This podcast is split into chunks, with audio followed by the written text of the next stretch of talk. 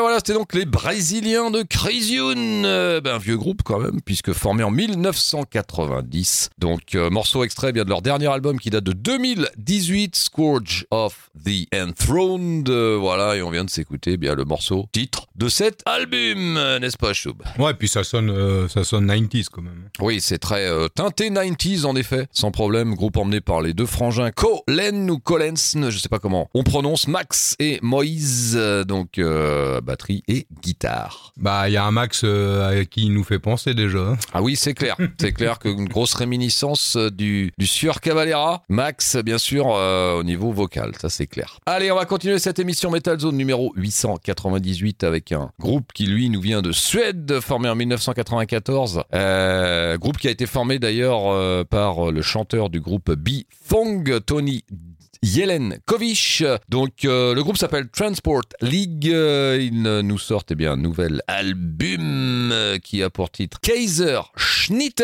Cet album eh bien, est sorti le 27 août dernier. Et bien voici le morceau Criminal Energy et ce sont les Transport League.